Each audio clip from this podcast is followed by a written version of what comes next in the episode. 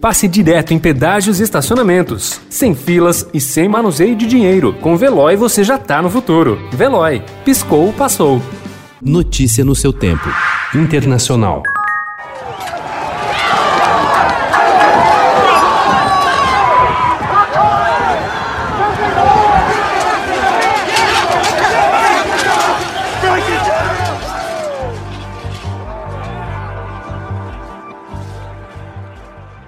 Uma multidão de extremistas pró-Donald Trump invadiu o Capitólio ontem após seu discurso dizendo que nunca concederia, desafiando o rito de transição do poder. O grupo interrompeu a certificação dos votos eleitorais para confirmar a vitória do presidente eleito Joe Biden. A polícia precisou retirar o vice-presidente americano Mike Pence, que presidia o Senado, e os demais legisladores do prédio em um cenário de violência, caos e ruptura que abalou o cerne da democracia americana e deixou ao menos um morto.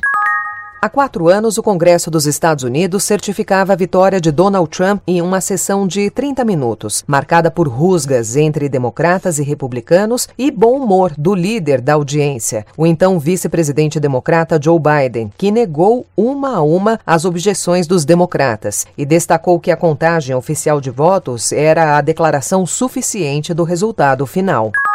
O presidente eleito dos Estados Unidos, Joe Biden, fez um pronunciamento contundente contra a violência provocada por apoiadores do presidente Donald Trump, que invadiram o Congresso na tarde desta quarta-feira para suspender a sessão conjunta da Câmara dos Deputados e do Senado, dedicada a referendar a vitória do democrata no colégio eleitoral. Segundo o democrata, o trabalho nos próximos quatro anos de seu governo é de restaurar a decência, o respeito, não elevando as chamas do caos. Somos os Estados Unidos da América. And the work of the next four years must be the restoration of democracy, of decency, honor, respect.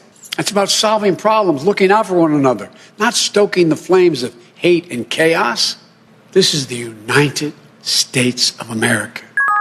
O estado da Geórgia dará o controle do Congresso ao Partido Democrata ao eleger em segundo turno ao Senado o reverendo Rafael Vernock, de 51 anos, e o documentarista John Ossoff, de 33 anos, segundo apontavam várias projeções da imprensa americana ontem. O controle total do parlamento volta aos democratas após seis anos. Vernock, que é pastor da Igreja Batista Ebenezer, templo religioso que já foi dirigido por Martin Luther King, venceu a senadora Kelly Loeffler, tornando-se o primeiro negro a ser eleito senador pelo estado, que historicamente é um reduto conservador dos Estados Unidos. Notícia no seu tempo. Pegando a estrada ou só indo no shopping? Com o Veloy você já está no futuro e passa direto em pedágios e estacionamentos, sem filas, sem contato e sem manusear dinheiro. Aproveite 12 mensalidades grátis e peça já o seu adesivo em veloy.com.br.